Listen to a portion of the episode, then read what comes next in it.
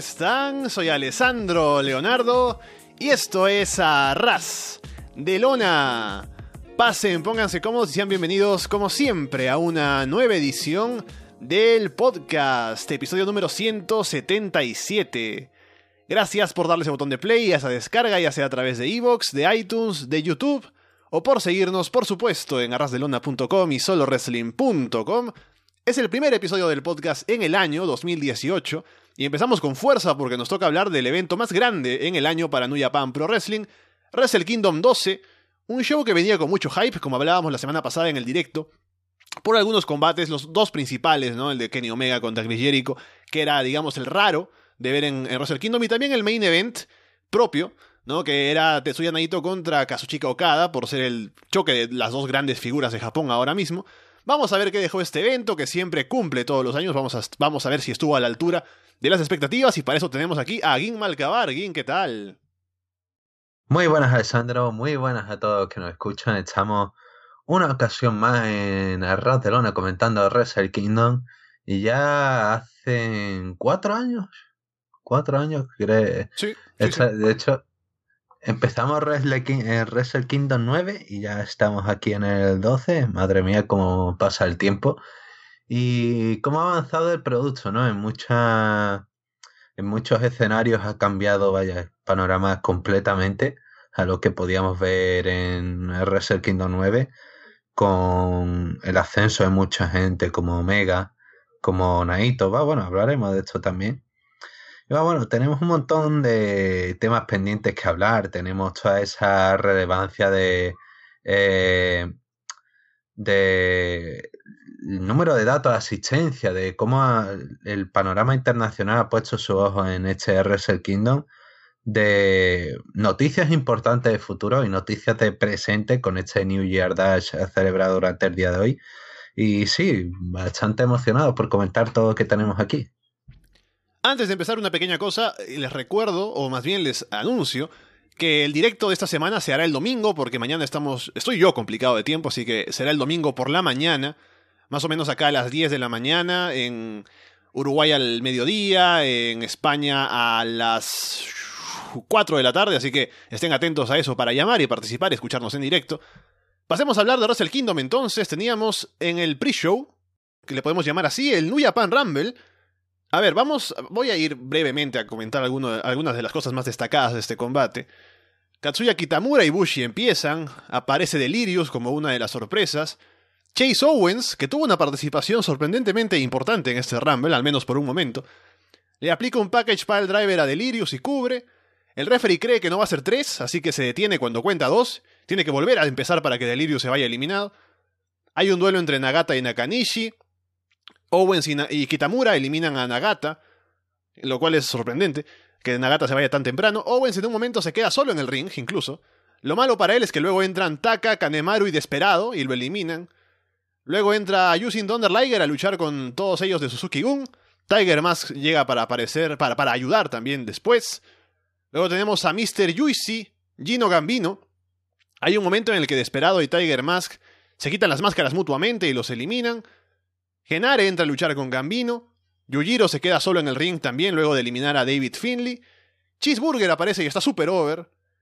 Masahito Kakihara es el último en entrar. Los cuatro últimos en el ring son Kojima, Tensan, Kakihara y Cheeseburger.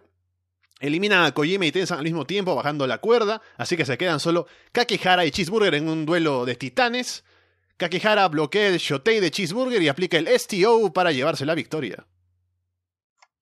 Eh, eh, creo recordar que dije en la previa que era impredecible, ¿no? Que era más o menos sorpresa, porque vaya, a mí me llegan a decir de un principio que eh, ganaba Kakihara y no me lo hubiese creído.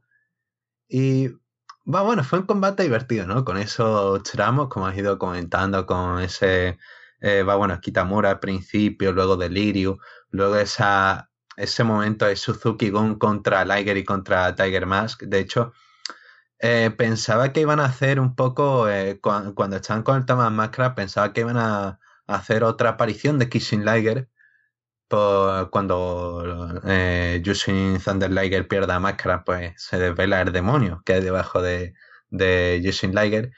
Y estuvo entretenido esta parte. También vimos participaciones de Gino Gambino, que hace un par de meses, creo que fue en noviembre, que Bad Fale lo invitó como, como miembro honorífico al Ballet Club.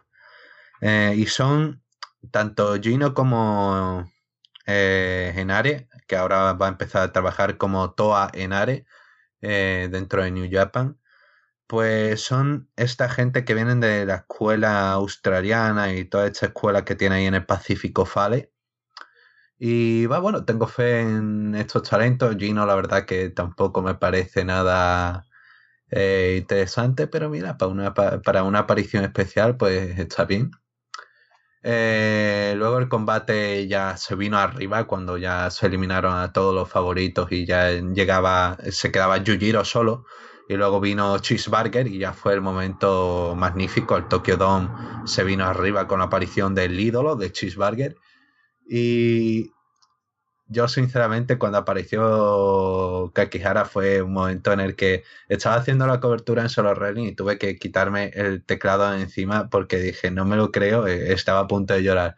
Eh, Kakihara es alguien, eh, es de esos luchadores que tienen un gran corazón y tienen ese, ese sentimiento, ¿no? De ese aura de este tipo es, genial, es muy divertido, es increíble. Y va, bueno, era un poco. La situación fue curiosa, ¿no? Porque si se, estaba viendo el streaming, viste que apuntaron primero a Yamasaki, el comentarista. Que pues, caso Yamasaki estaba como, ah, bueno, pero soy yo, es, de sorpresa y me acabo de enterar ahora. Porque Kazuo Yamasaki también participó como luchador en, en UWF, en UWF. Y va, bueno, que ahora salió con el tema de UWF salió con la camisa con la camiseta de Kazushi Sakuraba de, de dojo de Kazushi Sakuraba y vaya, ah, entonces el comentarista pensó tengo que hacer un JBL y nadie me avisó tengo que salir ahí al sí exacto se crea se creía que era algo en plan Royal Rumble de WWE, de hecho de Michael Cole, pues a luchar y Cole aparecía contra Karma, ¿no? este era más o menos lo mismo. Y fue un momento bastante divertido ese, ese descolocación que hasta los cámaras decían, va, bueno, ¿a quién enfoco? y sí, genial el momento de Kakihara y sobre todo el motivo por el que hacían esto para cerrar con una nota, un llamamiento hacia Yoshiro Takayama, que se encuentra actualmente intentando recuperarse con una tetraplegia tras un accidente a final del año pasado. De hecho, Aquí en Arraterona también promocionamos parte de esa ayuda eh, hecha por fans para, eh, para Takayama. Y va, bueno, fue una nota muy bonita. Eh, qué mejor para abrir un evento que ir directo a los sentimientos. Y vaya, fue un magnífico opener. Para empezar con la cartelera principal de Wrestle Kingdom, teníamos el combate por el título de parejas Junior Heavyweight Roppongi 3K contra los John Box.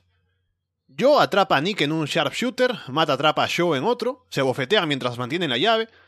Joe y Joe saltan hacia afuera. Joe vende haberse lastimado la espalda al caer. Los Box dominan a Joe, atacando esa espalda. Matt le aplica un powerbomb a Rocky en la rampa. Matt cae afuera del ring y cae de manera aparatosa directamente al piso. Se golpea la espalda también y también vende. Joe hace el comeback. Lance German suplex encadena a los Box. Matt le aplica un sharpshooter a Joe, pero Joe llega a la cuerda. Nick le detiene la mano a Matt para que no se rinda cuando lo tienen en un single leg Boston Crab. Es un, siempre un spot que me parece muy raro, ¿no? Si se va a rendir puede gritar me rindo, ¿no? No tienen que detenerle la mano, pero bueno. le aplican el Mercel Driver a Joe y Nick le aplica el sharpshooter al final para someter y llevarse la victoria y así los John Box son ahora siete veces campeones de parejas junior heavyweight. Eh, otro gran opener, este es el opener de la cartera principal. Y fue un encuentro muy divertido, la verdad que eh, superaron mis expectativas que tenía. Yo creí que iban a hacer un poco un encuentro un poco más, eh, no sé, más conservador, un poco más relajado y la verdad que fue un, una lucha muy interesante. Vienen con esta historia de que va, bueno, los packs venían como no somos aquí los, los veteranos, ¿no? Ya llevamos cuatro años, seis reinados, este título lo ganamos cuando queremos Y va bueno, Roppongi pues han venido arriba con un último, con este final de año desde que debutaron en Kinos Pro Wrestling. Eh, ganaron la, la, Super Junior Tag Tournament. Y va bueno, se pusieron como esa pareja destinada a, revitalizar la división. Y con los Bucks es básicamente un enfrentamiento de épocas, ¿no? Los, de estos años contra los futuros. Eh, Roppongi es un poco esa renovación de cara a futuro, por lo tanto es normal que no ganen aquí y que va, bueno, terminen desarrollando. Es muchísimo más interesante que la gente caiga en un primer encuentro con un, con un campeonato y poder desarrollar una historia, como el año pasado tuvimos con Roppongi Vice y con precisamente los Bucks, con los Bucks, con el equipo asentado contra Roppongi Vice que estaban eh, con deficiencias en el equipo y aprendiendo a trabajar. Esto un poco ha sido eh, más o menos el mismo tono. Me resultó curioso que utilizaran la misma táctica tanto para yo como para Matt, que vendían ese dolor precisamente por ir a, esos extremos y precisamente por eso de fallo propio, ¿no? No no es tanto el trabajo de, rival como al principio te daña porque por ti mismo. Es un poco esa sobre confianza que tendrían los dos equipos. Eh, pero creo que Matt lo vendió mejor. y este fue un momento raro que me sacó un poco de parte del combate. Porque estaba viendo a Matt y fue unos segundos verlo, verlo tocarse la espalda y decir, uy, este además había caído horrendamente. No sé si viste la caída, fue una fracción de segundo, pero caía seco, caía con la espalda eh, recha contra el suelo y vaya, dio miedo por unos momentos, pero cuando vi, tras unos minutos ya que le daba el cambio, que le daba ya el cambio Nick y ya empezaba a trabajar así, ya dices, vámonos, historia, ya tranquilo, no ha pasado nada. Pero es un poco eso, ¿no? El, el estilo que tienen los backs y el riesgo que corren, y también te lo demostraron con, con este momento. Me hizo gracia que durante el encuentro trabajaron con esta historia de que los backs eran los veteranos, atacaban a los a Roppongi 3K como Young Boys, siempre hablaban de ellos como Young Boys, eh, les hablaban constantemente. Y me gustó esos guiños hacia el pasado, como el ataque hacia Rocky Romero. Y va, bueno, el, hicieron un spot que era el mismo del año pasado con Roppongi Vice, que era cuando hacía el Morfa, el, cuando iban a por el More for Your Back, que en aquella ocasión, va, bueno, creo que fue Trent, no me acuerdo si fue Trent o Rocky, pero que convirtió el Morval for Your Back en una cuenta de tres, entonces se llevaron el título. Aquí casi lo consigue y casi ganan, y fue básicamente eso, intentar tirar de la historia del pasado.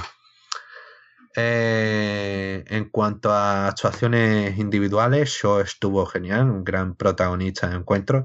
Yo también vendió fantásticamente ese dolor a la espalda, a zona baja. Eh, los packs estuvieron tremendos y un final genial. Eh, hubo algunos detalles que no me gustaron tanto, como que utilizaron el sharpshooter al principio de la lucha, me pareció un poco, bueno, ¿para qué? Porque después hicieron los spots con los dolores de espalda, así que perdí un poco de sentido ese, ese momento.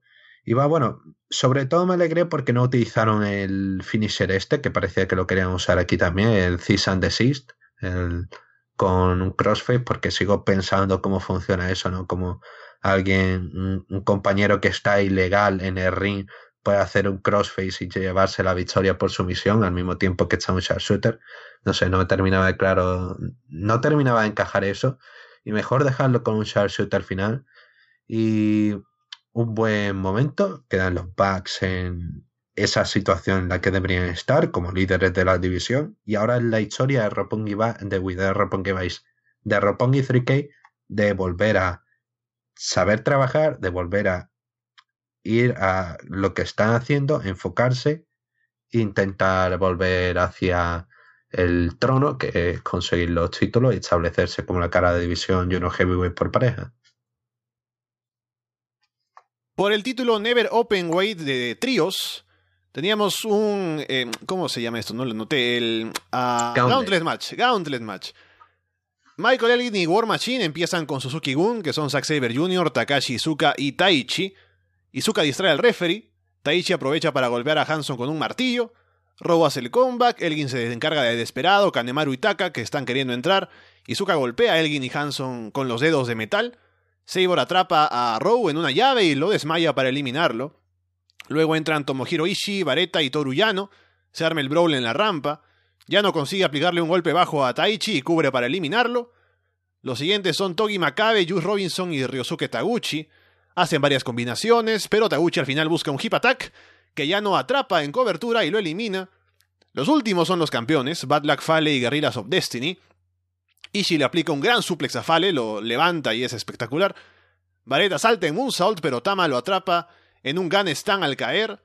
Vareta al final le aplica el Buster a Tama Tonga y se lleva la victoria, así que los campeones son ahora Vareta, a eh, Tomohiro Ishii y Toru Yano. Y tenemos aquí la tradición de Wrestle Kingdom, ya se está convirtiendo en tradición de que los títulos cambien de manos hoy y luego en New Year Dash. Ahora entramos en eso, pero sobre el combate, ¿no te dio la sensación de que quizás fue demasiado largo? Sí. A mí, a pesar Pero de es que. por el tema de que son tantos equipos, o sea, tantos luchadores que tienen que. Ah, es que el, combate en sí está programado porque, como es Wrestle Kingdom, hay que tener a la mayor cantidad de gente posible en la cartelera. Exacto. Así que hay que poner ahí a la gente a participar. Y como van a estar ahí, pues que hagan un par de cosas, ¿no? Cada uno, que hagan sus spots y algo, y por eso se pasa el tiempo.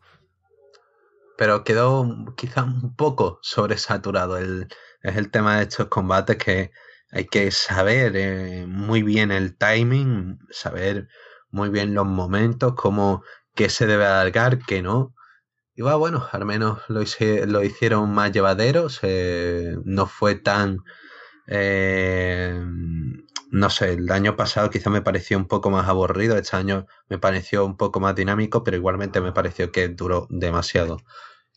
Eh, sobre las partes de este combate, porque tenemos que hablar de este combate por parte, porque es así al, primer, al principio, va, bueno, era curioso la, situación entre War Machine y Elgin, va, bueno, sabemos que no es la mejor del mundo, sabemos que hay conflictos internos entre ellos.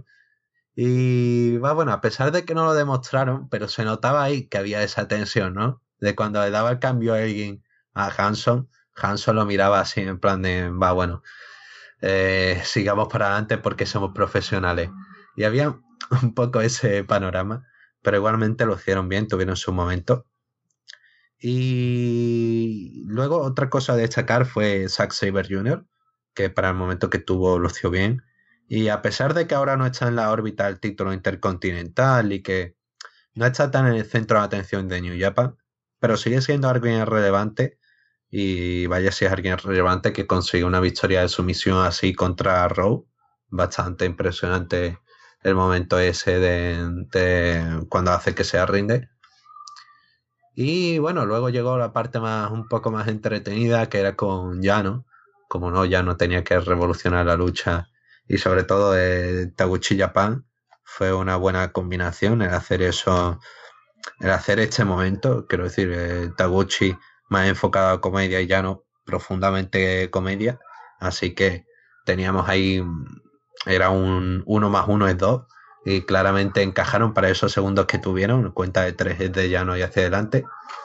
Y va, bueno, un final bastante entretenido con eso, con Guerrillas of Destiny, con Tamatonga echando fantástico, ese momento de Easy y de Fale que comentaste.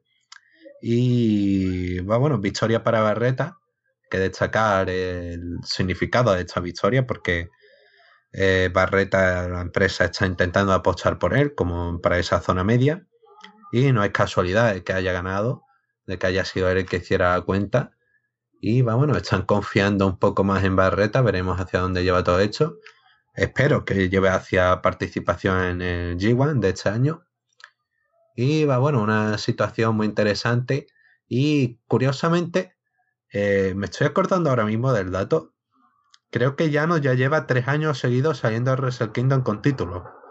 Este año con el título de trío, el anterior con el título de, de pareja, con Ishii. Y el anterior creo que también salió con el título de tríos, creo recordar. No, estoy intentando hablar de, memoria, pero va, bueno, es curioso el, dato. Y va, bueno, los títulos, como es tradición, no han durado mucho. El año pasado los Ingobernables perdieron al día siguiente en New Year Dash. Este año lo han vuelto a perder al día siguiente en New Year Dash contra eh, Guerrillas of Destiny la. Así que volvemos a la situación de partida. Y nada, ahí hemos tenido un cambio titular que no sirve para nada, sirve para haberle dado esa recompensa momento a Barreta ya no y sí.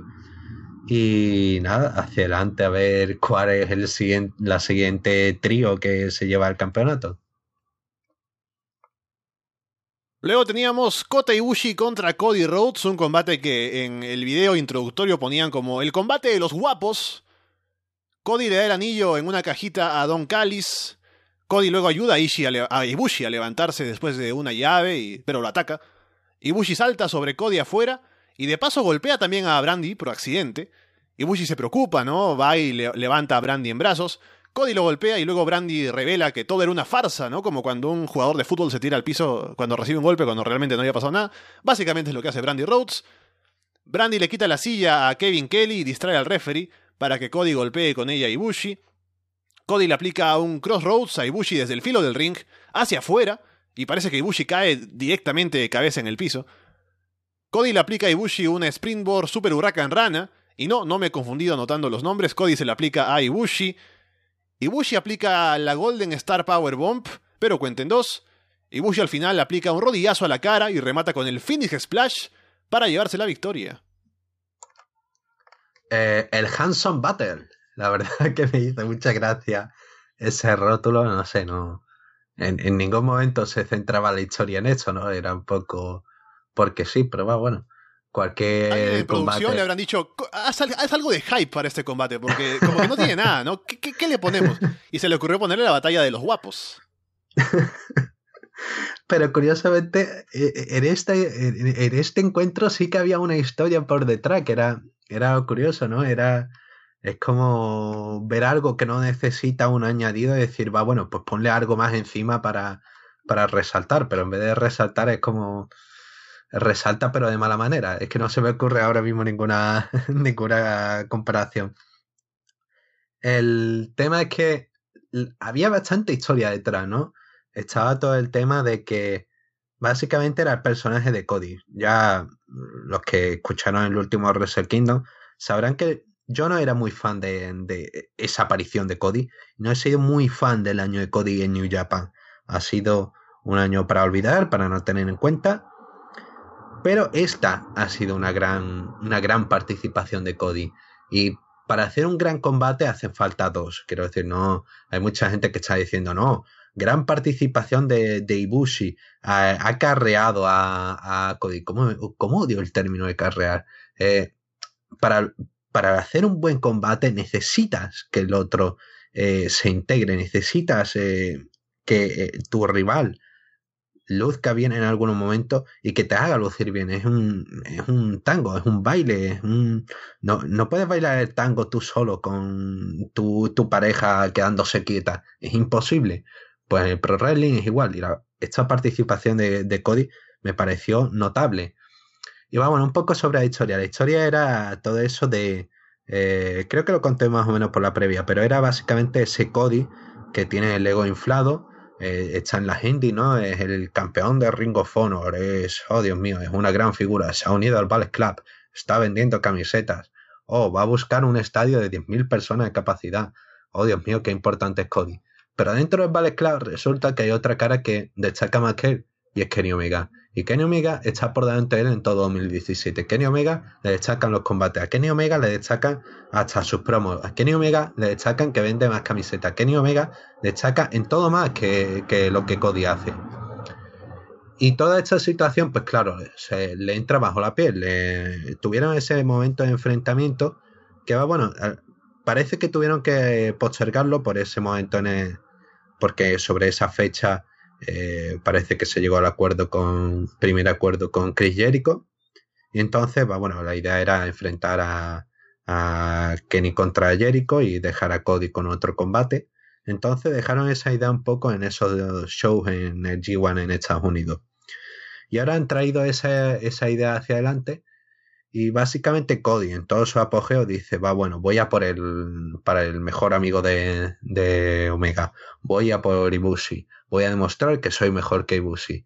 Que lo que pasa es que Cody pierde el campeonato, Cody se queda sin nada y aún así tiene encuentro con Ibushi, así que todo dependía de demostrar que era mejor que Ibushi. Por eso digo que el Hanson va a tener realidad, ¿sabes? Como que sobra, ¿no? Hay bastante historia por detrás. Y vaya, había muchos detalles.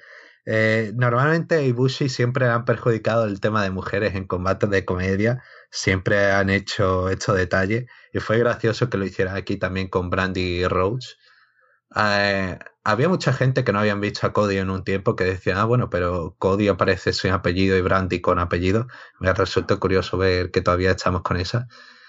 Y va, bueno, eh, sobre Cody, tiene un moveset limitado, ¿vale? No tiene, no tiene demasiado movimiento. Tiene el Disaster Kick, tiene Crossroads, tiene un par de cosillas más, el Alabama Slam, eh, ese Indian Deathlock que llama American Nightmare y poco más pero aún así los utilizó de manera en la que eh, cuando los utilizaba parecía implacable, ¿vale? Era un movimiento que cuando utilizaba pues parecía que, se, que iba a poder con Kota.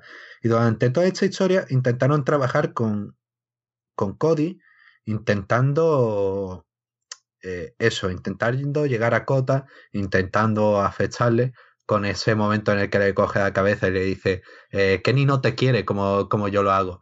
Y ahí toda la historia termina encajando. Eh, es magnífico el momento en el que bueno, Cody intenta evitar el Kamigoye y luego Cody intenta el Crossroads y coge a Ibushi y lo lanza de lleno contra el esquinero. ese momento fue aún mejor por el mensaje de Chuck Taylor en, en Twitter señalándole a Gargano que, que Ibushi utilizaba su movimiento no tiene pérdida, cualquiera, eh, me encanta el Twitter de Chuck Taylor. Y va, bueno, toda esta historia llegó al clímax con ese momento en el que Ibushi termina aplicando el, kami, el Kamigoye y termina rematando con el Phoenix Splash. Este no es el Ibushi de hace unos meses que intentaba acabar con Tanahashi, que intentaba superar a Tanahashi. En ese momento en el que utiliza el Phoenix Splash, es el Cody de, DDT, es el Cody que era amigo de Omega. Y, el Cody de DDT, el Ibushi de DDT. Oh, y el Ibushi de DDT, ya te digo, se me ha ido un momento a la cabeza. Eh, ¿Te imaginas a Cody en DDT? Hubiese sido. No me lo quiero imaginar por otro lado.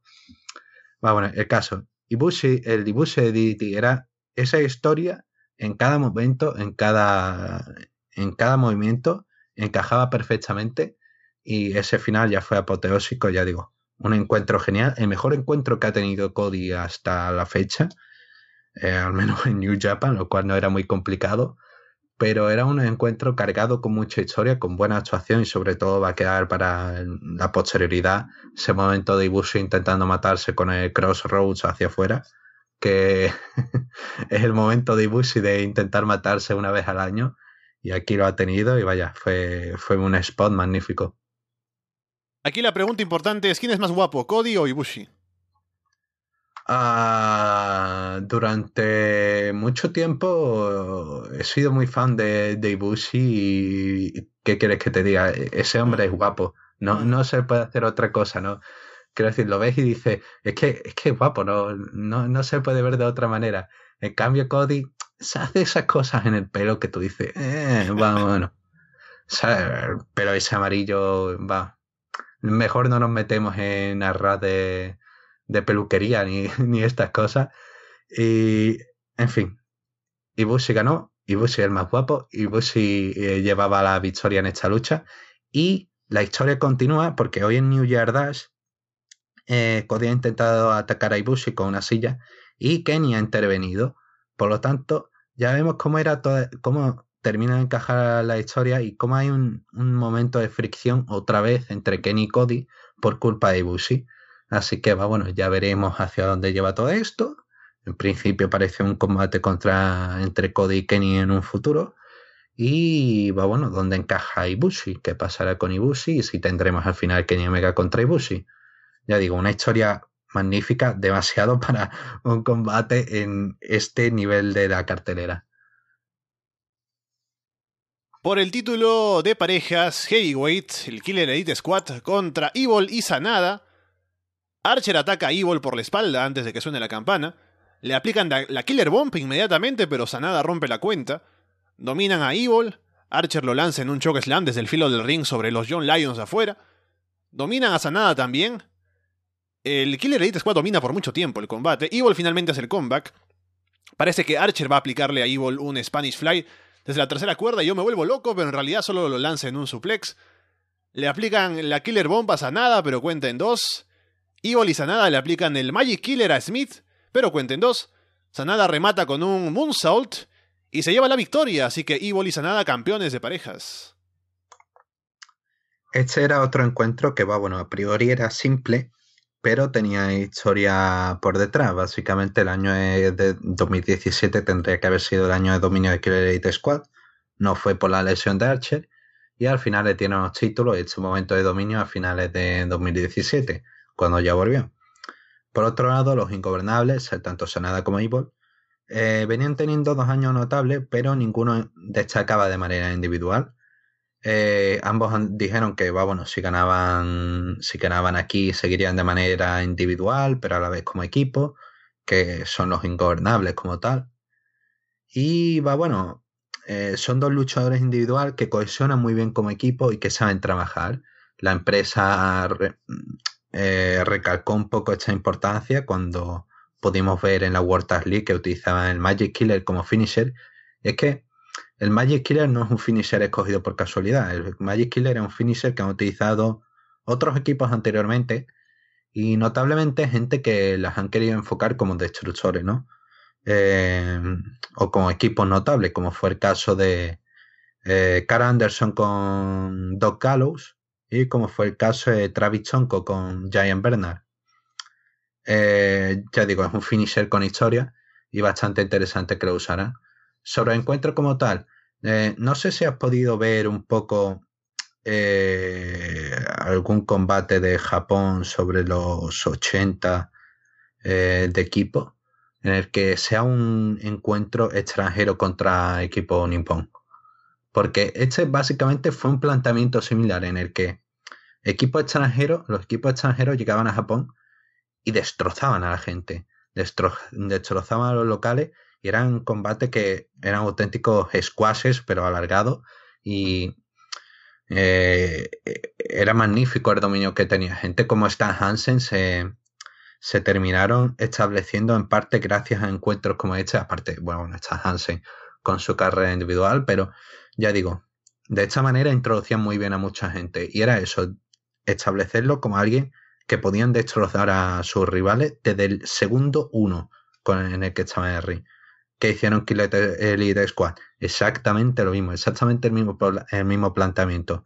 Cogen Evil, Killer Bomb, cuenta de dos, que yo creía que iba a llegar el 3 y digo, madre mía, vamos mal de tiempo, algo, algo ha pasado por aquí, pero no, no, no, llegó Sanada a salvar y fue, fue bastante interesante este encuentro, fue mejor que lo que pudimos ver en la final de la World League y es que fue un planteamiento muy similar al de la ya digo, con un dominio incrementado de, Killer Elite Squad hasta la, hasta la undécima exponencial, porque vaya, fue increíble como el público enmudeció, enmudeció viendo a Archer y a Smith destrozando a Evil, Evil tomando una posición más secundaria, recibiendo el castigo, pero sobre todo destacar esa, esa posición la que dejaban a Sanada, ¿no?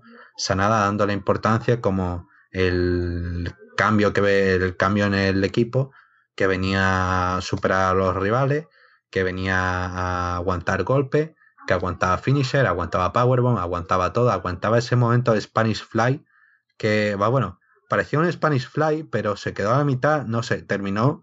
Ese momento que te decía, suple extraño, pero no era tanto suple, parecía más un Uranage hacia atrás, era un movimiento curioso, no sé, pero igualmente eh, cayó fatal, creo que era Sanada o Vivo, no me acuerdo ahora mismo.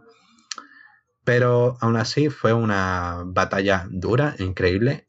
Eh, me encanta, no, no puedo parar de decir lo que me encanta ese, ese slam de, de Archer y además trabajar con ellos en el combate, con ese primer choke slam hacia afuera y luego con ese chokeslam a Sanada en el que por poco no lo pone en el cuadro de luces de arriba del Tokyo Dome.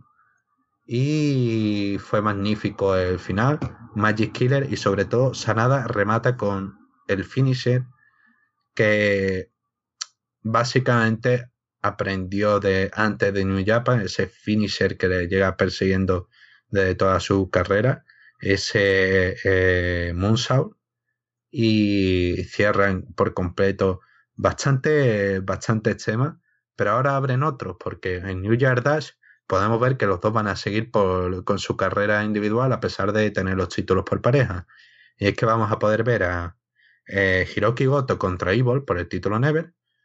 Spoiler del combate siguiente, pero eh, Goto contra Evil por el título Never y Sanada contra eh, Okada por el título peso pesado. Así que parece que van a seguir con las carreras individual mientras siguen con los títulos por pareja, lo cual pinta interesante y va bueno. Eh, no sé si tú te quedaste con ganas de más, pero yo quiero ver otro Killer Edit Squad contra los ingobernables de Japón. Sí, sí, el combate estuvo muy bien y me gustaría ver otra vez ese combate, la revancha que tendrían para intentar recuperar el título. Luego tuvimos el combate por el título Never, Deathmatch, cabellera contra cabellera, Minoru Suzuki contra Hiroki Goto. Intercambian duras bofetadas apenas empieza el combate. Suzuki ahorca a Goto en la esquina, levantándolo desde la segunda cuerda. Parece que Goto se desmaya. Suzuki golpea a Goto con una silla porque el combate es deathmatch, aunque si no lo fuera igual no lo descalificarían, pero bueno. Suzuki domina, Goto se recupera. El resto de Suzuki Gun aparece para intervenir. Los John Lions detienen a Taka, Desperado y Kanemaru. Yoshihashi aparece para encargarse de Taichi. Hay un enorme dropkick de Suzuki, que incluso ponen en repetición. Goto aplica el Lushi Koroshi desde la esquina. Goto termina con un GTR frontal y otro GTR para llevarse la victoria y convertirse en campeón Never. Y Suzuki luego tiene que cortarse el cabello, así que toma una silla, se sienta en el medio del ring y se corta la coleta, ¿no? Le pone un mechón ahí en, la silla y se va. Y ahora Suzuki pues está pelado de su nuevo look. Eh, ahora es Suzuki Hage, Hage es calvo en japonés. Y bueno, interesante, ya puso, ya lo hemos podido ver hoy, pero aparte puso una foto en Instagram. Ajá, ya justamente iba a decir eso, porque yo no pude ver el show en vivo y me estaba guardando de todos los spoilers y llegué al show sin ver ningún spoiler, pero claro, abro Instagram y lo primero que sale ahí al frente es Suzuki pelado y digo, ah, al menos un combate me entero el resultado. pero al menos pudiste presenciar una de las mejores luchas de la noche. La verdad que eh, el resultado importante porque, vaya, es un cambio de, de lo que quieren hacer en, para, para varios títulos y sobre todo para dos carreras como son las de Goto y la de Suzuki. Y, pero aún así el combate fue increíble. Fue para mí una de las mejores luchas, no sé si para ti eh, lo fue una de las mejores luchas completas de la noche. Que a pesar, tuvimos bastantes, pero eh, se sentía se sentía importante del primer momento, además de ese momento del deathmatch, bueno, iba a decir, de ese momento de, en el deathmatch del intento de muerte, ¿vale? De ese, ese sleeper en el esquinero que Goto vende absolutamente magnífico, vaya. Eh, parecía medio muerto Goto, Suzuki sentado arriba, mirándolo con aire despectivo y todo el mundo enmudecido en plan de, oh Dios mío, se acaba de cargar a Goto. Eh, magnífico ese momento, es uno... Son esos momentos icónicos que se quedan a posteriori y que hacen un combate. Básicamente era al principio era eso, era eh, Suzuki destrozando a Goto y luego Goto intentando venirse arriba. Hay temas en la historia que no me encajaban. Por, ejemplo, bueno, en la historia no, en la regla del combate. El deathmatch.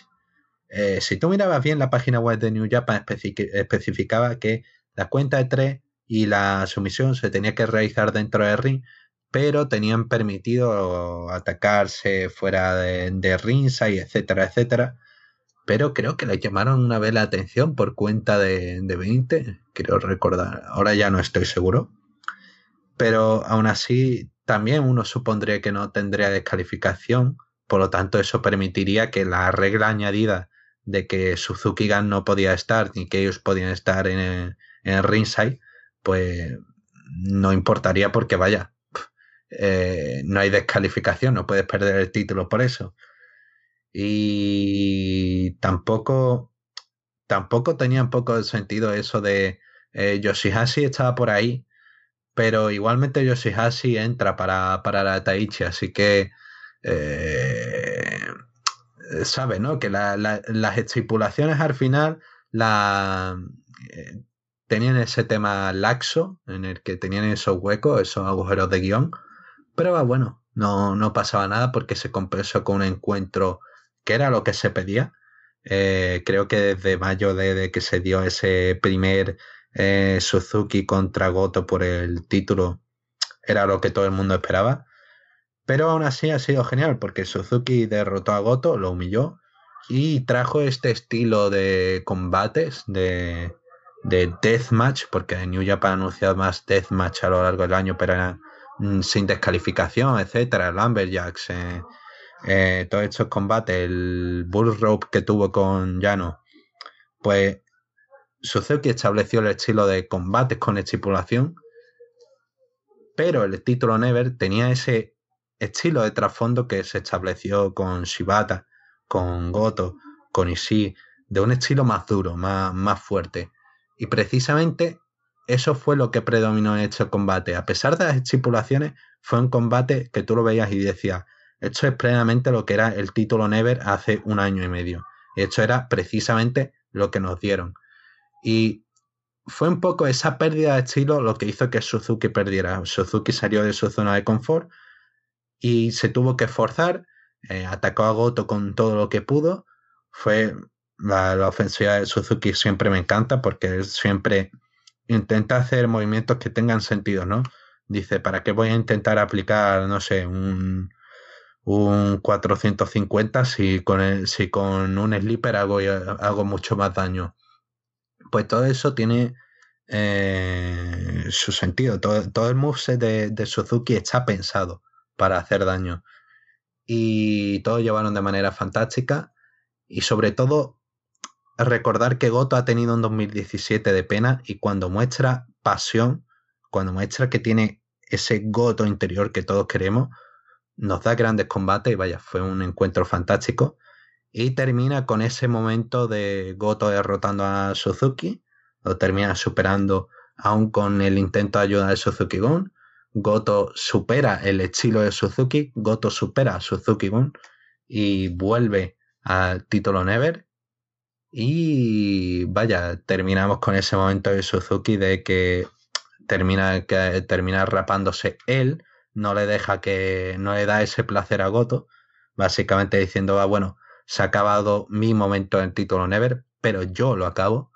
Y un poco para significar ese cambio, pues termina con, con este rapado de pelo. Cabe recordar que la estipulación la puso Goto porque tras ser humillado durante todo el año eh, pidió una oportunidad a Suzuki y Suzuki le dijo que no acechaba y Goto eh, quiso aportar algo y como es del estilo samurai, ya lo comenté en la previa, eh, puso en su, su pelo en juego, significado de honor, de estatus social, y aquí fue Suzuki el que lo perdió.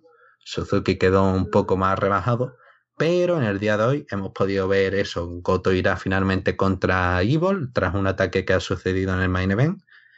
Y va, bueno, Suzuki eh, irá contra Tanahashi por el título intercontinental. Ha estado atacando a Tanahashi con todo Suzuki bueno han acabado con Tanahashi. Así que eso, para New Beginning tendremos a Suzuki contra Tanahashi. Seguramente Suzuki termine imponiéndose y vuelva a un reinado de terror aún más grande, con un título más importante y con Suzuki ahí en la cima de, del título intercontinental. Por el título Junior Heavyweight IWGP, Marty Skrull contra Will Ospreay contra Kushida contra Hiromu Takahashi. Marty sale del ring al inicio y deja que los demás peleen adentro. Entra para romper las cuentas. Pelean en ringside, Osprey escala una columna de metal y salta en moonsault sobre todo el mundo. Hay muchísima acción, con los cuatro en el ring casi todo el tiempo. Marty le aplica el Lost Cutter a Osprey, pero Hiromu rompe la cuenta. Marty ata a Hiromu en la barricada con una cinta, de paso le rompe los dedos. Marty le tira talco a la cara a Kushida. Kushida igual consigue aplicarle Back to the Future, pero Osprey rompe la cuenta. Hiromu lanza en Sunset Flip Power Bomb hacia afuera a Osprey y Marty. Remata a Marty con la Time Bomb, pero cuenten dos. Hiromu le aplica un Dead Valley Driver en el filo del ring a Osprey. Osprey, no, no fue a Osprey o no recuerdo. Bueno, Osprey salta en Shooting Star Press, sobre todos afuera. Fue a Marty, ya recordé. Hiromu le aplica la Time Bomb a Hiromu. Hiromu a, Hiromu, ¿qué, qué estoy ah, Kushida, Kushida, Kushida. Mira, mira que las notas que tomé en este combate. lo aplica a Hiromu. Mira que las notas que tomé. Uh, Marty saca al referee del ring al final. Parece que va a ser cuenta de tres, pero Marty saca al referee. Un spot que no se ve mucho en New Japan. Marty golpea a Kushida y Hiromu con el paraguas. Osprey esquiva el golpe y le aplica el Lost Cutter para llevarse la victoria y recuperar el título. Eh, te excuso, Alessandro, porque es que sinceramente fue una locura de combate.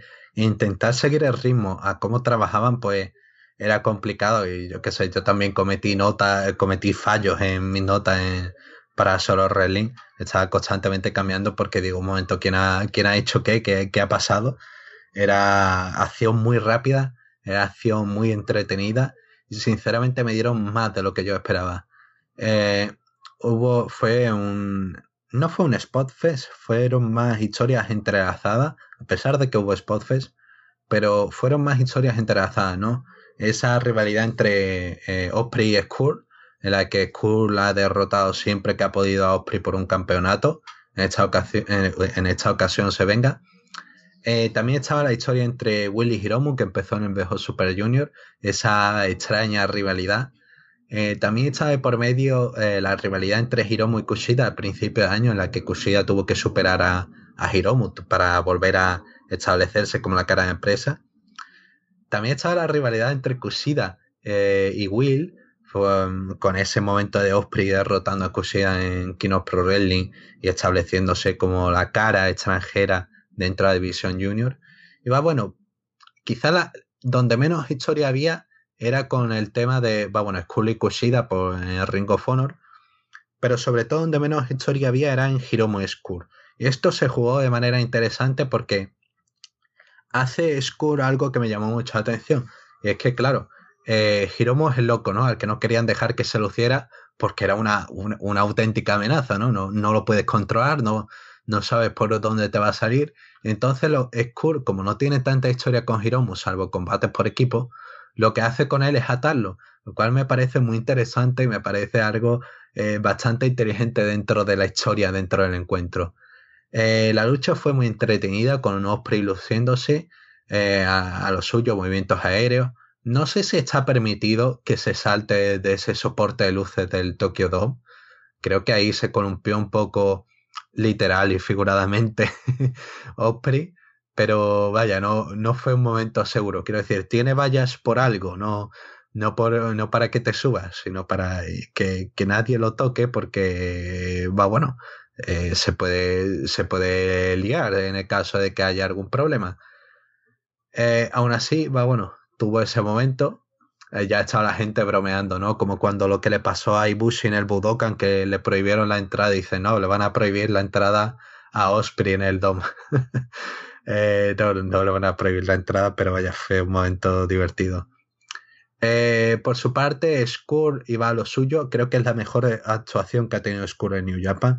Y es que desde que se presentó en el PO Super Junior, siempre me faltó un combate en el que demostrara algo más. Demostrara que era ese tipo que hacía cosas raras, que utilizaba un paraguas y que poco menos que estaba ahí. En el combate contra Osprey, pues va, bueno, pudimos ver un encuentro entretenido, pero aún así eh, no había nada que me indicara Skull que tenía profundidad, que podía desarrollar un encuentro con más historia. Aquí sí pudimos ver la mejor versión de Skull, algo que ya digo en New Japan no se había dado mucho. Iba, bueno, trabajó a su manera, el tono de intentar aprovechar el momento eh, con lo que pudiera, con lo que tuviera a mano. Y Kushida, por su parte, va, bueno, intentaba mostrar la progresión que había tenido en 2017, ¿no?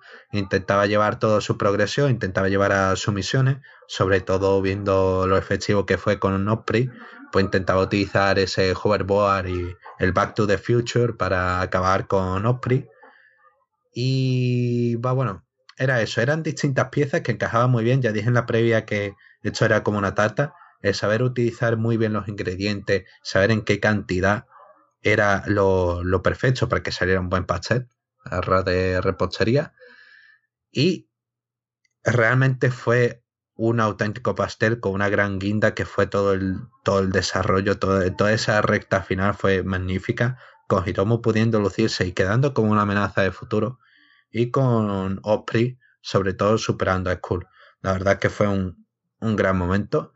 Esta era la coronación grande que le querían dar a Osprey, querían que fuera en Wrestle Kingdom, querían que tuviera tres grandes rivales de altura y vaya si los ha tenido y ahora mismo eh, Osprey es el que lleva la batuta en la división Junior Heavyweight a pesar de que la cara sigue siendo cosida pero como segunda está ahí Osprey. Y luego viene Hiromu que Hiromu este día ha atacado a Osprey. Por lo tanto en un principio intuimos que será ese próximo retador. Ya digo durante toda esta historia han protegido mucho a Hiromu eh, cuando intentaba retar pues siempre atacaban Aquí de hecho incluso hicieron eh, otro ataque similar para acabar con Hiromu al principio. Y básicamente era eso, intentar mantener a Hiromu al margen. Y quieren seguir protegiéndolo, quieren seguir confiando en Hiromu y quieren seguir haciéndolo una amenaza. Y ya digo, vamos a tener una división principio estos meses dominado entre Osprey y Hiromu. Y veremos qué tal se desarrolla. La verdad que tengo muchísimo interés ese combate, ya digo, fue muchísimo más de lo que yo esperaba y fue mucha, mucha diversión, sobre todo tras el descanso, ese corto descanso que tuvimos. Y fue, fue magnífico, fue muchísimo mejor de lo que esperaba. Por el título intercontinental, Hiroshi Tanahashi contra Jay White. Tanahashi salta sobre White afuera. White esquiva y Tanahashi vende haberse lastimado la rodilla derecha al caer la rodilla que ya tenía lastimada de antes. White ataca la rodilla y toma el control. Tanahashi se recupera y ataca la rodilla izquierda de White para hacerle saber cómo se siente. White lanza a Tanahashi en Brainbuster en el filo del ring. Tanahashi le aplica un swinging neck breaker a White desde la segunda cuerda. White esquiva un high fly flow, consigue aplicar el Kiwi Crusher pero cuenta en dos. Tanahashi le aplica un high fly flow a White en la espalda, con White aún estando de pie, así que es un golpe bastante duro remata con otro High Fly Flow y se lleva la victoria. Mm, vamos a ver, hay mucha gente que le está echando eh, mucha crítica a este encuentro, le está echando bastante mierda, perdón por utilizar el término, pero es sorprendente, ¿no? Quiero decir, eh, no, estuvo a altura de las expectativas, pero así fue un buen encuentro. Pero no estuvo a las alturas de nuestras expectativas, a pesar de que tenía mucho hype y que en priori uno dice, ¿cómo pueden fallar Tanahashi White? Hmm. Va, bueno, si nos fijamos, ¿qué, ha podido fallar aquí? Hay gente que dice que va, bueno, como venía del combate eh, junior con esta auténtica esposa, pues quizás había afectado eso. Puede ser, pero así el, ritmo en el, las últimas horas del evento tiene que ir increciendo, no tiene que, no tiene que sufrir una bajada, no. Eh, el combate junior estaba perfectamente donde estaba y hicieron lo que precisaban, un combate sin gran profundidad de historia, a pesar de que tenía todos esos detalles, pero muy divertido y este combate debía estar cargado con más historia y debía estar más enfocado en la figura de White.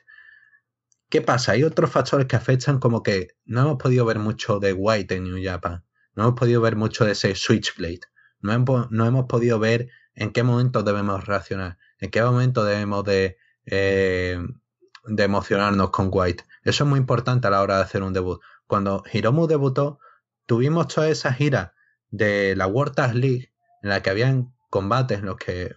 Eh, uy, creo que no aparecía Hiromu. Pero bueno, vimos un poco de lo que era capaz Hiromu.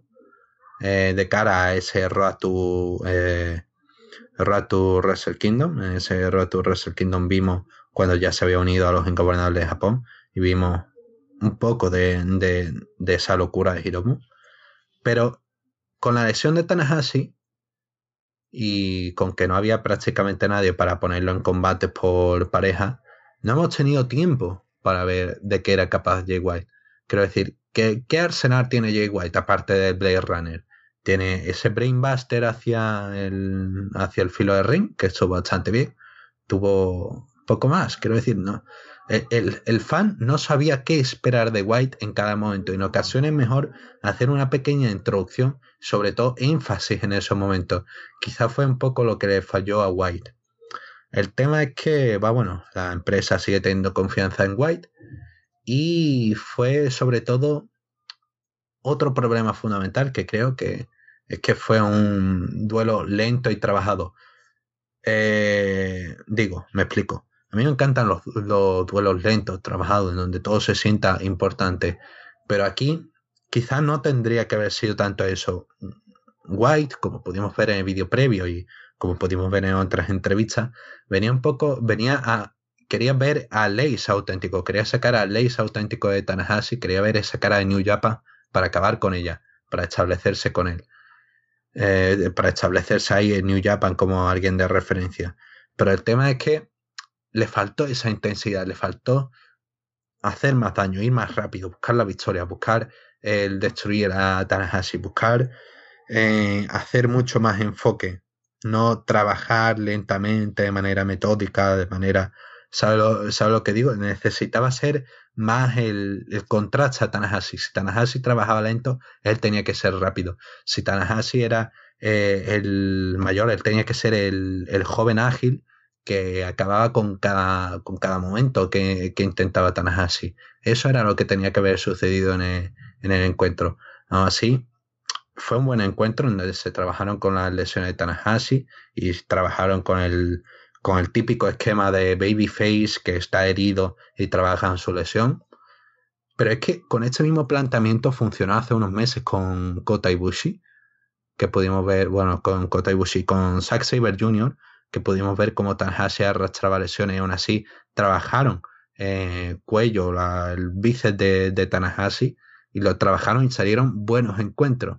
Y aquí, vamos, salió un buen encuentro, pero no estuvo a ese nivel. Y, va, bueno, no sé, habían cosas que estaban, estaban fallando, ¿no? Eh, hay un momento en el que White se sube a la tercera cuerda. Parece que Tanahashi está fuera de posición y White es que tiene que bajarse, porque es que Tanahashi no gira hacia él. Tiene que bajarse y todo el público en el Tokyo Dome empieza a murmurar. ¿Qué está pasando? ¿Qué ha sido eso? Se empieza a reír un poco en plan de, pero ¿qué ha pasado? Se ha olvidado de que no tenía que saltar. White estaba en posición, Tanahashi no. Y esto es lo raro. Eh, fue un momento que fue, ya digo, era un poco representativo de lo que estaba pasando. De que estaba siendo bueno, pero había algo que no cuadraba y eran todos estos temas de no estaban cuadrando en la presentación. Eh, fue inteligente que White trabajara la, pierna lesionada de Tanahashi, sobre todo con ese finisher, con el Blade Runner, para que caiga y aplique ese, ese giro hacia el ring. Pero Tanahashi trabajando las piernas de White quizá no tenía mucho, no tenía, no tenía sentido. De hecho, va bueno, que sí, tiene el Dragon Screw, que mucha ofensiva se, se basa de Tanahashi para dejar al rival sin que se pueda mover para aplicar el High Fly Flow. Pero así, este no era el momento de trabajar, el, no era un combate precisamente de piernas y de trabajar de manera lenta. Era de que Tanahashi se hubiese enfocado más en, no sé, en otra en, en otra zona. Hizo el twist and shout, el momento este de neckbreaker este que gira desde la segunda cuerda, que estuvo muy bien, pero que perdía sentido porque, claro, había estado trabajando más que nada las piernas de White. Y va, bueno, intentó sacar cosas positivas. Fue un buen encuentro, fue un buen encuentro. Creo que se está echando eh, demasiada mierda en exceso. Creo que se está viendo con demasiada lupa negativa y quiero tratar de dar mucho, de dar un, enfoque más positivo, ¿no? Eh, el finisher de White está protegido, Blade Runner no, no hubo ninguna cuenta de dos, no hubo ninguna, ningún tema de esto, por lo tanto luce fuerte a pesar de que no lo ha usado en un combate. Eh, su personaje, va, bueno, pierde un poco de fuelle eh, con la derrota, sale de ese bautismo de fuego un poco escaldado, pero el proyecto sigue ahí, sigue luciendo bien. El público responde bien a Switchblade, todavía ha tenido un combate contra Kitamura y han respondido bien. Necesitaba la victoria, pero esta realmente no. eh, necesitaba caer para hacer algo interesante de futuro. No era como Hiromu que necesitaba llegar para eh, revitalizar la división, la división Junior Heavyweight, sino que era alguien que necesitaba, eh, que necesita historia, necesita establecerse y hacia otras cosas en un futuro. La empresa sigue confiando en White y hemos podido ver cómo en un segmento Kenny Omega, bueno, ya digo, después de esa discusión que tuvo con Cody, dijo que al Ballet Club le faltaba unidad. Así que le ofrece una camiseta a Jay White, le ofrece unirse al Ballet Club. Jay White viene, se pone la camiseta, se abraza con Kenny Omega y le aplica el Blade Runner. Eh, White se quita la camiseta del Ballet Club, no se une a ningún lado, por lo tanto va de manera solitaria. Ya tenemos que White no quiere ninguna alianza. White no quiere ir con ninguno y va a ir a por Omega en un futuro. Así que tendremos Kenny Omega contra Jay White tenemos algo de esas motivaciones, algo que nos falta. Eh, con Hiromu, por ejemplo, es que digo el ejemplo más claro de John Lyon que regresó con mucho empuje de la empresa. Con Hiromu, por ejemplo, no necesitábamos muchas más motivaciones más que decir, está loco. ¿Sabes a lo que me refiero? Está loco y va, bueno, eh, él hace sus locuras y se juega la vida. Pero con White, un personaje como el Switchblade, ¿qué le motiva? ¿Hacia dónde se dirige? Qué plantea, qué busca. Todo eso se necesita establecer con el tiempo y creo que el combate con Omega va a servir un poco para establecer esa línea y veremos hacia dónde nos lleva. Y ya digo, un poco más de confianza en White, porque hay mucha gente diciendo que White es un mierda ya directamente, que mm, no sé, no me, no me cuadra en la cabeza, no sé si a ti te cuadra en la cabeza, Alessandro, que ya estemos eh, poniendo ese, esa nota negativa en la espalda y ya estemos dando por perdido cuando todavía White tiene muchos proyectos hacia adelante. Para mí el principal problema del combate es que uno de los objetivos era si tienes a White ahí luchando contra Tanahashi por el título intercontinental en Wrestle Kingdom, eh, tiene que salir de ahí viéndose como un tipo importante, bien así no haya ganado. Tiene que verse como alguien que está ahí para estar en los puestos altos de New Japan y no se logró eso porque no viste a un White casi ganando y que luciera muy bien. Ese es para mí el principal problema. Ahora con Kenny mm. Omega a lo mejor funciona mejor, pero veremos, porque con lo que hicieron en Wrestle Kingdom no funcionó. Así que ya se verá con Jay White. Título de Estados Unidos, el verdadero main event de Wrestle Kingdom. Eh, combate sin descalificación. Kenny Omega contra Chris Jericho. Jericho entra con la chaqueta de luces, tributo a Prince David, claramente. Omega entra con un disfraz de no sé qué, con un arma de plástico, ¿no? Es un poco raro porque tienes este feud que es tan violento, ¿no? Y que se odian y que van a ir ahí a pegarse duro. Y sale Jericho todo serio y sale Omega con ese disfraz, ¿no? Y dice, bueno, eh, un poco que no cuadra con lo que me están vendiendo, pero bueno. Hmm. Jericho ataca a Omega por la espalda mientras se, da un abrazo con los John Bucks. Los John Lions tienen que entrar a separarlos. Jericho queda frente a la mesa de comentarios en inglés. Omega salta desde la tercera cuerda. Jericho se mueve y Omega rompe la mesa solo. Jericho golpea a Red Shoes y a su hijo en ringside.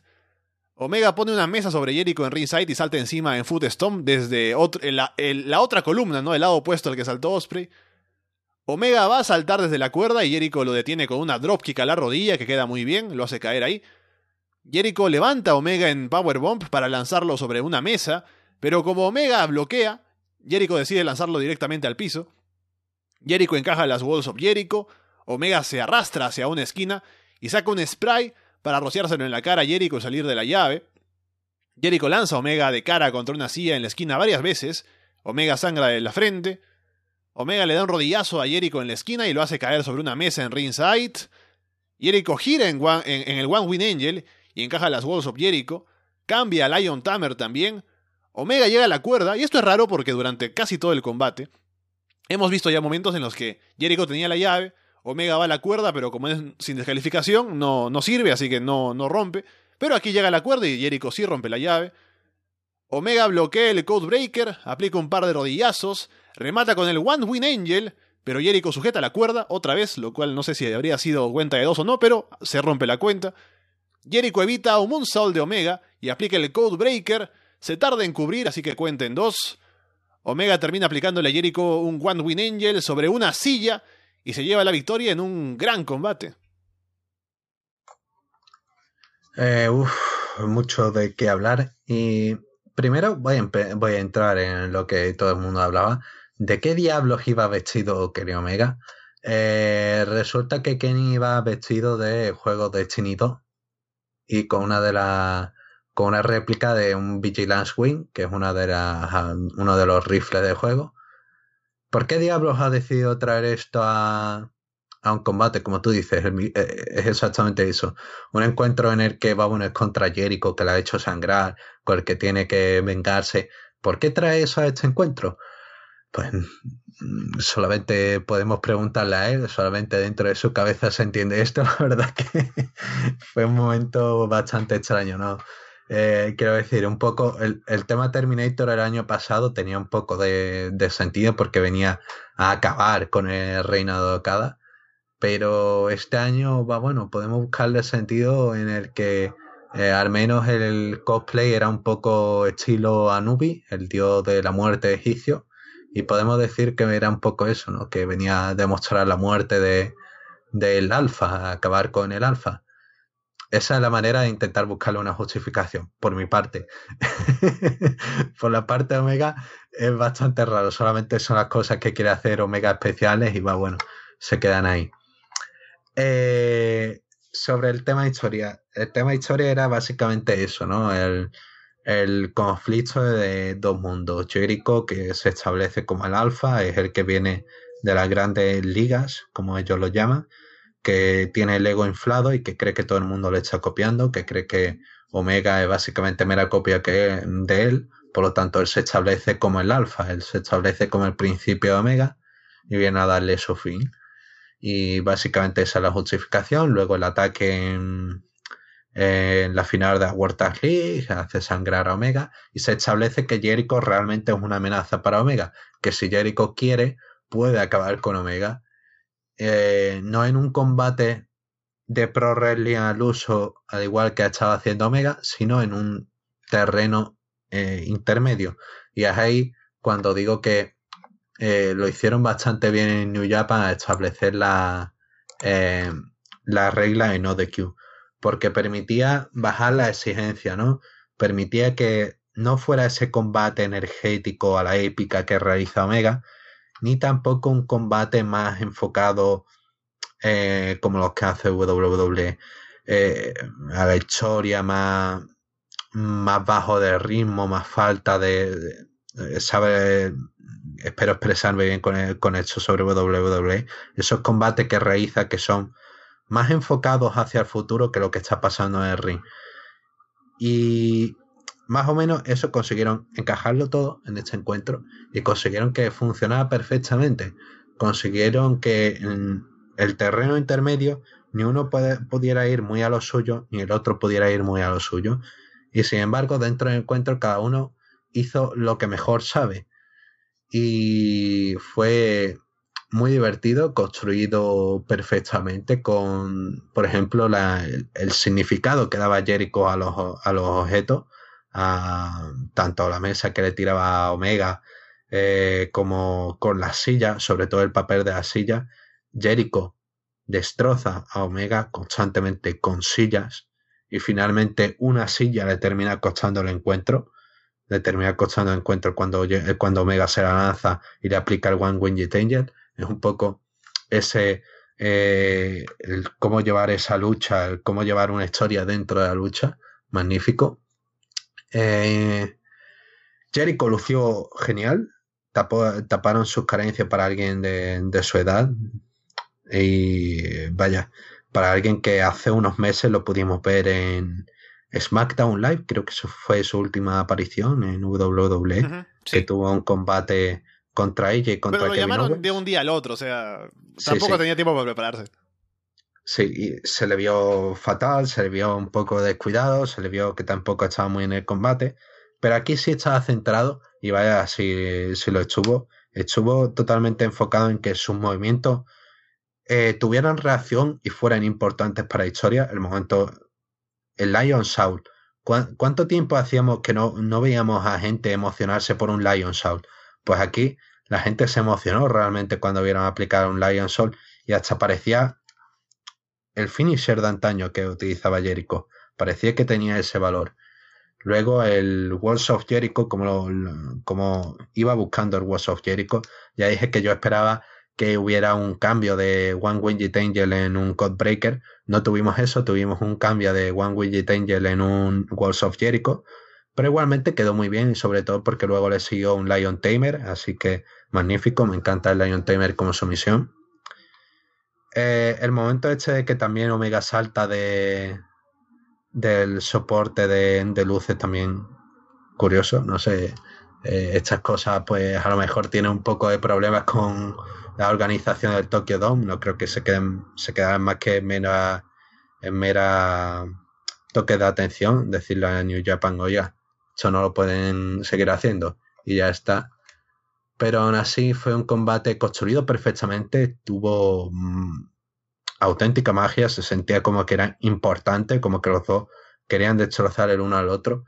Y muy interesante que Jericho fuera el que hiciera sangrar a Omega y aún así, Jericho terminó sangrando, terminó con parte de la boca, empezó a sangrar al final de la lucha. Fue, fue bastante el reflejo de la dureza a la que llegaron. Hay gente que critica el tema de la normativa, ¿no? De, bueno, es un no de Q match, parece que el árbitro no sabe la regla, parece que Jericho no sabe la regla, parece... Todo el mundo empieza a señalar aquí a distinta gente, pero realmente lo que pasa es que, va bueno, hubo un lío con el tema de las reglas. Eh, no está, al parecer, no todo el mundo tenía muy claro qué hacer en cada momento. Eh, por ejemplo, con el rope break que hace Jericho, ¿no? Que hace el One Way Jet Angel Omega, Jericho se agarra a la cuerda. En principio se tendría que haber sido así, pero claro, con el cambio no de Q tuvieron que cambiar cosas, pero así dejaron a ese momento, lo cual me parece completamente curioso. Eh, ya digo, gran actuación de Jericho. Hay un momento que me hizo mucha gracia, ahora que me acuerdo, que fue en los primeros, los primeros minutos de encuentro que Omega salta hacia afuera y cae sobre la mesa de comentaristas en inglés. Y no sé si tú lo has visto en inglés, pero creo que al parecer se quedaron durante unos minutos sin, sin, sin poder hablar. Sin audio, sí. qué gran idea, ¿no? es que, ¿qué, mejor, ¿qué mejor idea puedes tener que en un encuentro que está enfocado al público internacional, dejarle sin audio internacional? No sé, me, parece fantástico. Quiero decir, fue, eh, no fue intencional, pero así, que, en serio, se, les ocurrió sacrificar la mesa de comentaristas ingleses, ¿no? Sé, me parece muy curioso eh, ese hecho. Y va, bueno, Don Callis aguantando aún así a, a Jericho, el pobre casi se mata, en e, a, Jericho, a Omega, en ese momento que casi se mata. Y fue una lucha con mucha dosis de violencia, con mucha dosis de agresividad, en la que los dos fueron a matarse y completamente divertido, ya digo. Fue una de las luchas más destacadas del evento porque precisamente dio lo que la gente quería, dio mucho más de lo que la gente quería y dio un encuentro que hizo lucir a Omega a una gran altura y que hizo que Jericho fuera un auténtico peligro dentro de New Japan.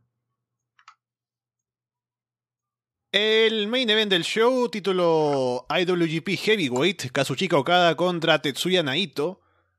Naito le aplica un neckbreaker a Okada sobre la barricada, otro en el filo del ring. Naito domina atacando el cuello. Okada le aplica a Naito un DDT de Randy Orton en ringside.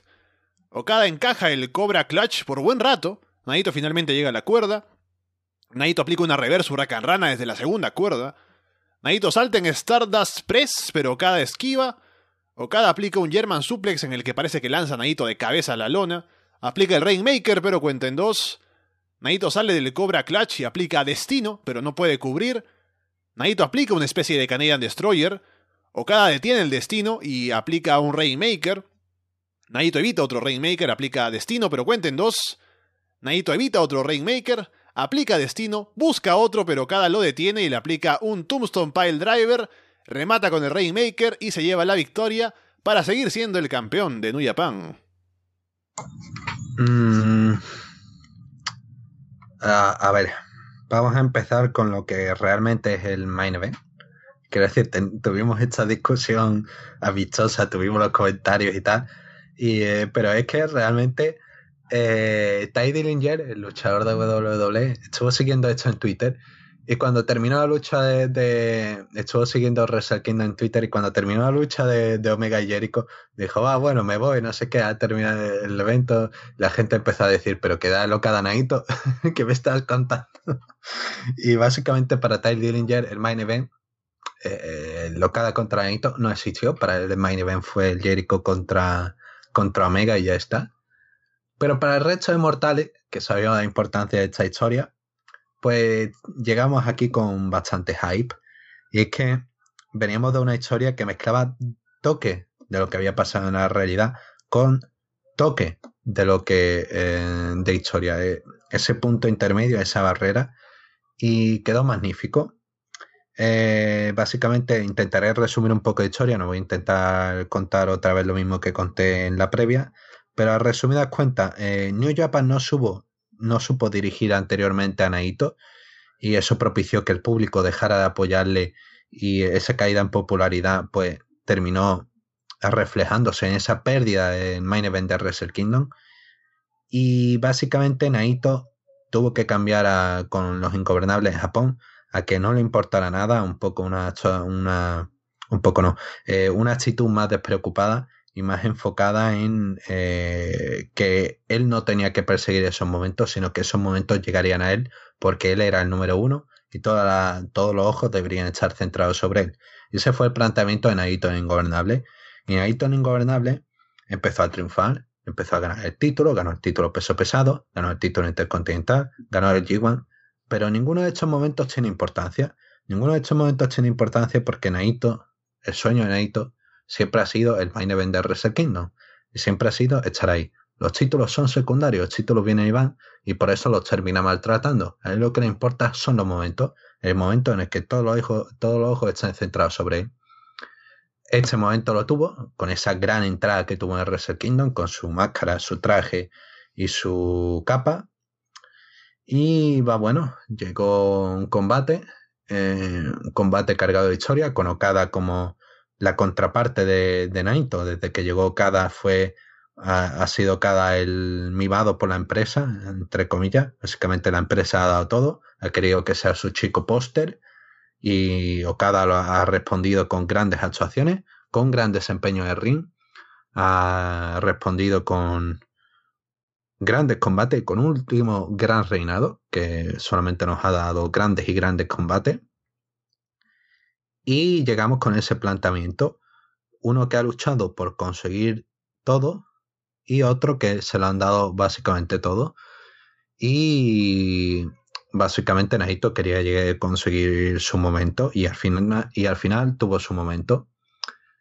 Eh, sobre el combate, primero, Dios mío, esos pantalones, esos pantalones de, de Okada, quiero decir, intentaba reflejar un poco otro cambio, ¿no? De, intentaba reflejar un poco su estatus. Es el Okada, es el Okada que está en lo más alto, es el Okada líder, es el Okada ace.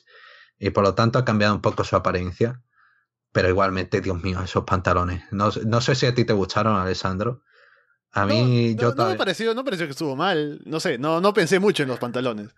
Yo, yo, yo estoy intentando asimilarlo, no sé, me, me siguen pareciendo eh, bastante sorprendente y bueno, la comunidad puede estar bien, la comunidad que está de, seguidores también se queda un poco eh, pensando, Dios mío, estos pantalones son horrendos. No son tan horrendos, pero ya digo, cuesta tiempo aceptarlo y bueno, con el tiempo veremos si, si Okada se mantiene con, con esos pantalones largos y sobre todo si os termina utilizando para encuentros importantes o no. Eh, bueno, este era el momento, este era el escenario en Aito. Y bueno, empezó a trabajar, empezó a trabajar ese cuello cada, empezó a, eh, reducirlo, empezó a trabajar a lo suyo. Pero ¿qué es lo que pasa? Que en este encuentro empezó Naito haciendo la pose de tranquilo.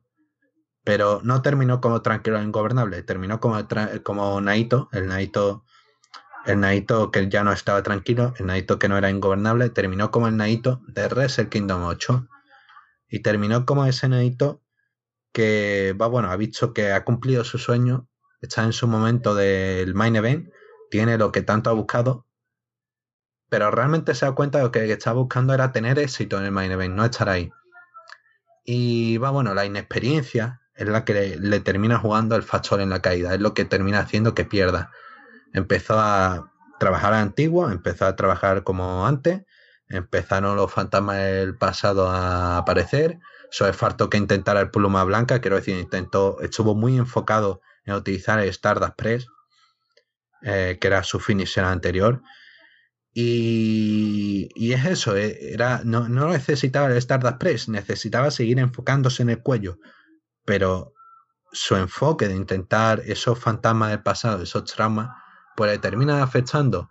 Y va, bueno, no terminó siendo Naito ingobernable. Mientras tanto, Okada siguió trabajando a su nivel, siguió igualando a Naito y siguió trabajando ese hombro de Naito para intentar el Cobra Clutch, para evitar el destino.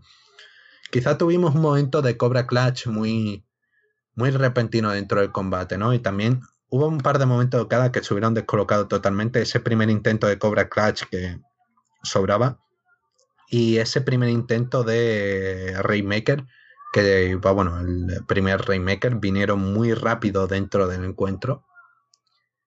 Y aún así fue una lucha trabajada, sosegada, perfectamente, cada movimiento importaba, como por ejemplo el German Suple que saca eh, Okada a Naito y Naito está agarrándose a las cuerdas evitándolo, estaba luchando para que no aplique, pero finalmente se lo termina aplicando.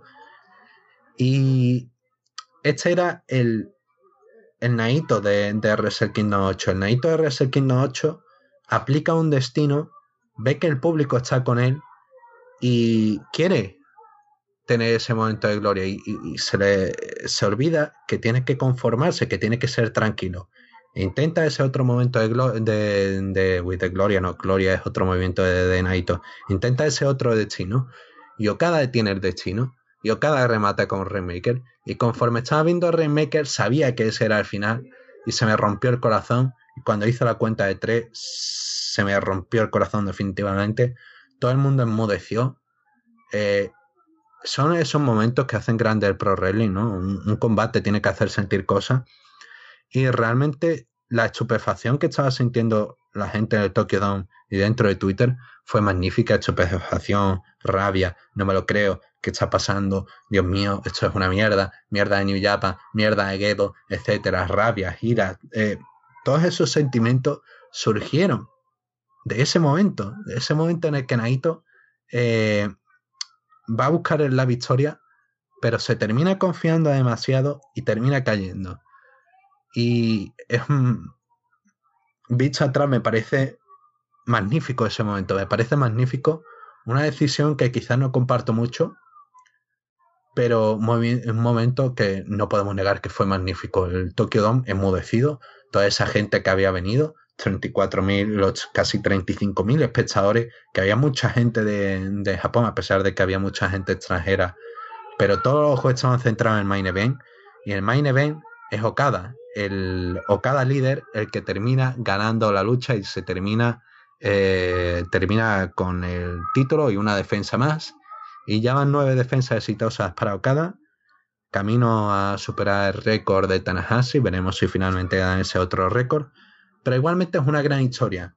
Espero que sepan capitalizarla aquí a camino a Wrestle Kingdom 13. Porque no estaría bien que realizaran lo mismo con, que hicieron con Okada. Quiero decir, la historia de Naito y Okada no es igual. Por lo tanto, no vería que tuvieran el mismo desenlace. No, no vería que tuvieran un, una historia con dos partes en Wrestle Kingdom, en el cual en el año que viene gana. Quiero decir, el momento de Naito era este, pero no era el momento de ganar. Que eh, es algo muy contradictorio. Era el momento de estar en el main event. Era el momento de adquirir experiencia. Pero así, el momento de coronarse tiene que ser otro. El momento en el que está en el Wrestle Kingdom ganando, tiene que ser otro y tiene que ser con otras motivaciones. Y con el buqueo de Gedo sucederá esto. tendrá Naito su momento contra Okada, contra Okada o contra Omega. Veremos cómo sucede. Pero sin duda Naito está establecido. Pero el tema que pasa aquí es que también hay miedo, ¿no? también hay miedo y preocupación porque pase como con Goto. Quiero decir, el tema de Goto es que Goto retaba el título, parecía que iba a ganar, pero no ganaba. Ganó el G1, no ganó el título. Ganó, ganó New Japan Cup varias veces, no ganó el título.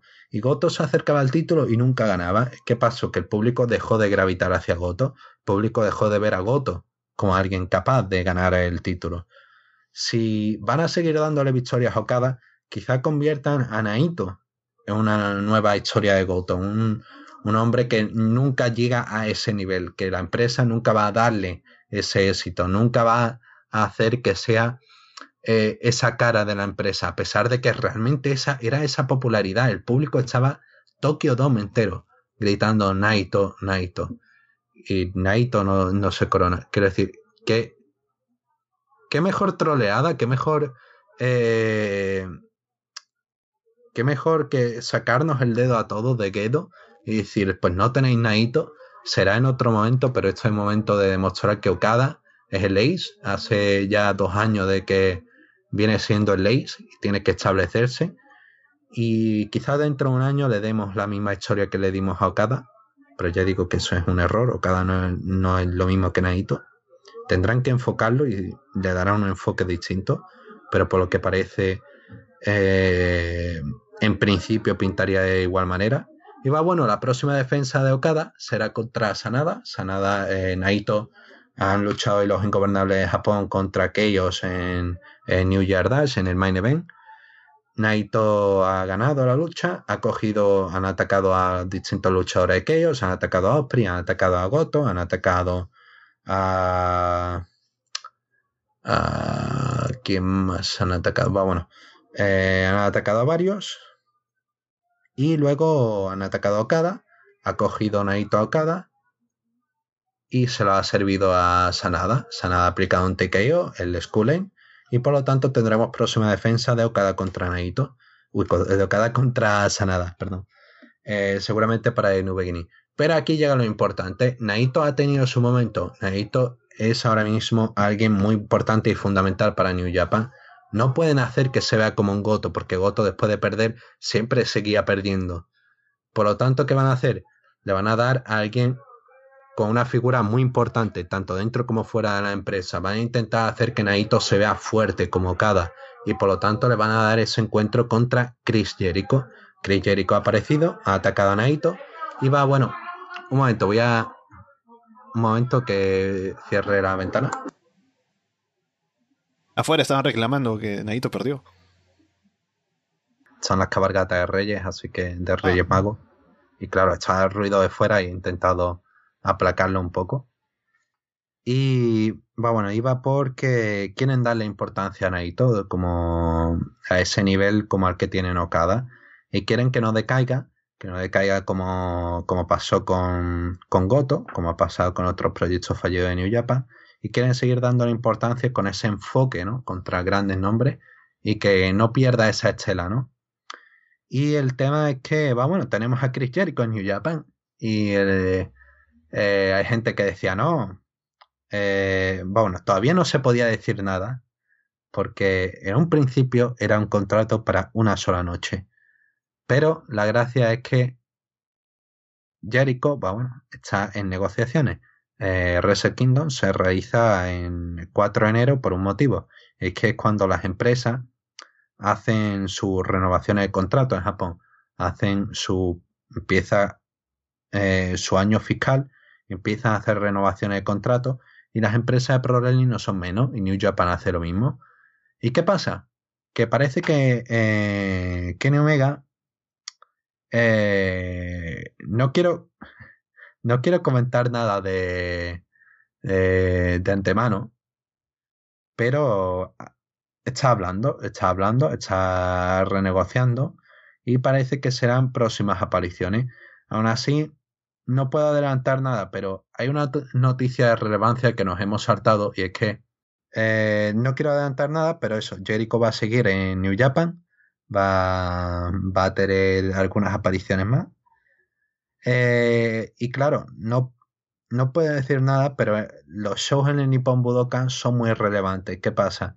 Este año el Ryogoku no va a haber show porque están de, de renovación, están reparándolo para el tema Olimpiada, que será en 2020. ¿Qué es lo que pasa? Que mientras están eh, este verano van a estar con esas renovaciones, por lo tanto se marchan al Budokan. El Budokan lleva varios años sin albergar ningún evento de Pro. Y hay motivo, es que el Budokan es excesivamente caro. Es muy, muy caro ahora mismo para las empresas de Pro porque realiza muchos eventos de altura allí, muchos conciertos, muchas... realizan muchas cosas allí. Y es un, e, evento con un, coliseo de 17.000 plazas, 17.000, casi 18.000 plazas, y tiene una gran importancia para el Pro Wrestling porque fue una de las cunas de All Japan Pro Wrestling. Muchos shows importantes de All Japan se han realizado ahí. El último show de New Japan allí se realizó en 2003 y tres shows en el Nippon Budokan son más o menos algo más caro que el que realizar el evento en el Tokyo Dome. New Japan ha invertido eso y no lo van a invertir solamente para un par de combates de, del G1 Climax. Por eso dejo entrever que la figura de Jericho va a ser importante para los próximos meses de New Japan y quizá, quizá sea uno de esos atractivos en el G1 Climax. Quizá, quizá sea uno de esos atractivos dentro del G1 Climax. Y hasta aquí puedo leer y hasta aquí puedo dejar entrever cosas. Sobre el main event, solo decir que no me molestó el resultado porque veo que están con ese proyecto de Okada y están queriendo tenerlo ahí como el top babyface, el campeón que es invencible por ahora, como en los deportes, ¿no? Que hay un hay una figura que destaca y de pronto tiene una época en la que está en lo más alto, así que hasta que alguien llegue para bajarlo de ahí o que de pronto pierda eh, el, nivel que tiene, pues va a seguir mm. ahí arriba, así que es lo que quieren hacer por ahora con Okada y me parece que está bien, hay que respetar el proyecto que tienen, ya habrá que ver qué hacen con Naito ahora, con el tema de Jericho, que sigue para Jericho también ahora en New Japan. Así que veremos cómo está. No es que el público esté rechazando Okada tampoco, así que no creo que haya problema. Así que estaremos atentos a lo que traiga New Japan en los próximos meses, ahora que empieza el 2018. Y con eso, Gim, vamos cerrando esta revisión de Wrestle Kingdom, que ha sido un muy buen show. No como el del año pasado, porque también el del año pasado, para superarlo, hay pocos eventos en la historia del wrestling que pueden decir que son mejores que ese. Pero igual fue un gran show. Así que simplemente seguiremos con la expectativa a ver qué trae New Japan Pro Wrestling. Sí, fue un show muy sólido desde el primer hasta el último encuentro. Quizá eso, en comparación al Wrestle Kingdom 11, fue eh, muchísimo mejor, pero este quizá ha sido un poco más sólido. Y sí, la verdad que se abren muchas cosas interesantes a través de este New Year Dash con esta, con esta figura de Chris Jericho y qué puede pasar en New Japan y hacia dónde van con Naito y qué pasará con Okada, quién desbancará a Okada, que ya va a hacer casi lo, si nadie lo para, va a hacer los dos años como campeón. Y qué pasará con Tanahashi, con Suzuki, con, con todas estas interrogantes. Y va, bueno, intentaremos seguir todo hecho como siempre en Raterona Puro Talk. Eh, cuando Walter arregle un poco sus problemas técnicos, podremos regresar y podremos realizar más seguimiento. Ahora empezarán con la gira de Fantástica Mania, pero seguramente dentro de estos días anuncien eh, las carteleras para The New Beginning, que tendremos eso. Y vaya, ya digo, un año que pinta muy interesante, que ha abierto no de la manera que esperaban, no ha sido un año ingobernable, pero seguramente termine siendo un año muy interesante, muy divertido, siguiendo New Japan Pro Wrestling. Con eso dicho, vamos cerrando. Recuerden que el directo de esta semana se hace el domingo, así que estén atentos a eso. Por ahora los dejamos de parte de Guim Malcabar y Alessandro Leonardo. Muchas gracias y esperamos verlos pronto.